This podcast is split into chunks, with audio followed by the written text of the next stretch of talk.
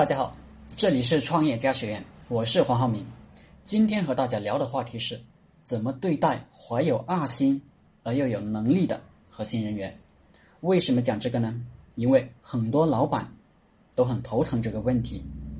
没有能力的人当不了核心人员，就算侥幸当了核心人员，也要找借口让他滚。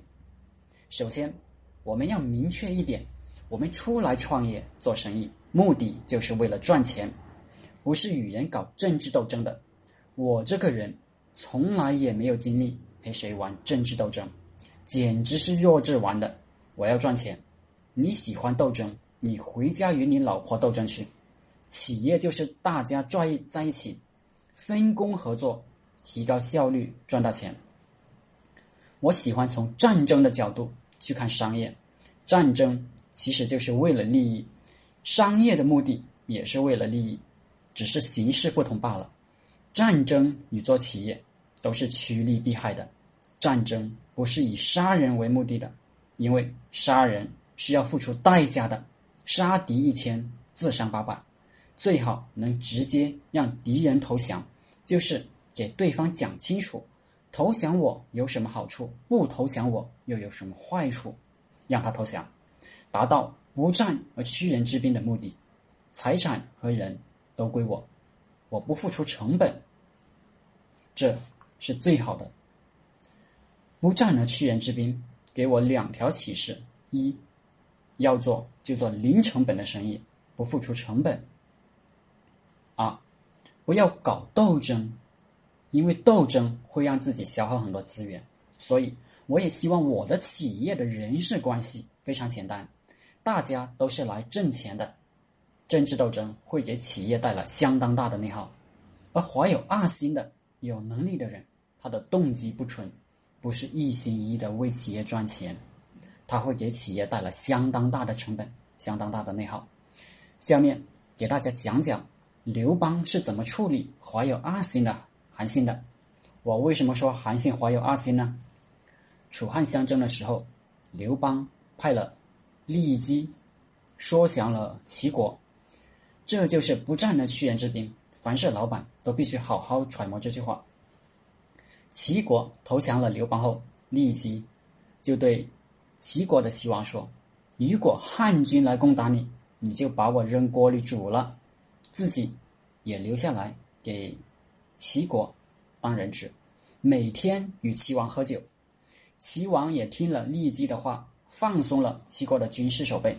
韩信，他听说骊姬一介书生啊，凭凭着三寸不烂之舌，就说降了庞大的齐国，功劳比自己大。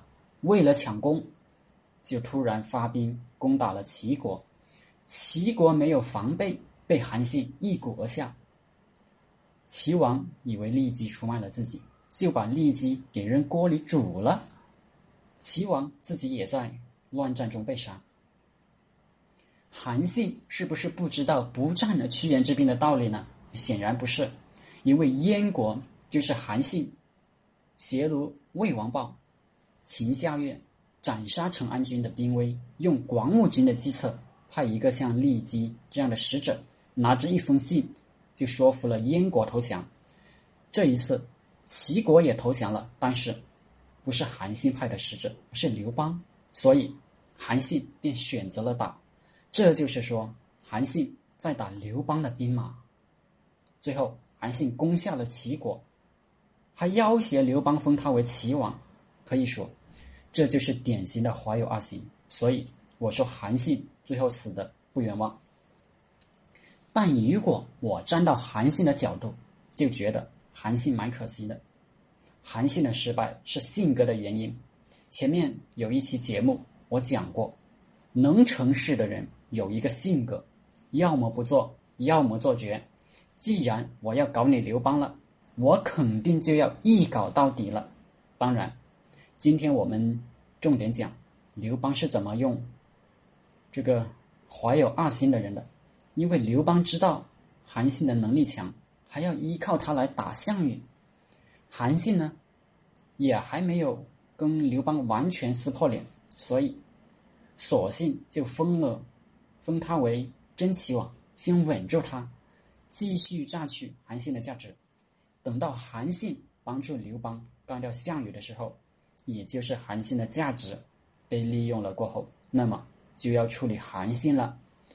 刘邦真正是喜欢不战而屈人之兵的高手，他没有直接跟韩信开战，是假托做了一个梦，在韩信的领地边上游玩。韩信看到皇帝经过自己的领地，就来拜见皇帝，结果就被刘邦抓了。刘邦没有一兵一卒，就让韩信束手就擒，可以说成本极低的处理了这件事情。当老板的做任何事情都要控制自己的成本。其实，在企业里面碰到这种有爱心的又有能力的核心人员。我们也可以采取这种方式，防着他，但是继续榨取他的价值，还可以培养一个人替代他，慢慢边缘化他，将计就计，也不跟他撕破脸，把他手上的核心业务找各种合理的借口拿走，给他一些非核心业务，让他忙起来。总之，要降低干掉他的成本，万万不可起正面冲突。给企业造成金钱上的损失，这个地方我有一个观点是：多数历代帝王为什么要杀功臣？大家应该有答案了吧？不是因为功高震主，而是因为某些人在打江山的时候就怀有二心，老板感觉不安全，所以要清理。如果你的能力非常之强，又完完全全的忠心，老板开心还来不及。杀你做甚？好了，今天的课程就分享到这里，谢谢大家。大家可以加我的 QQ 微信幺零三二八二四三四二，祝大家发财。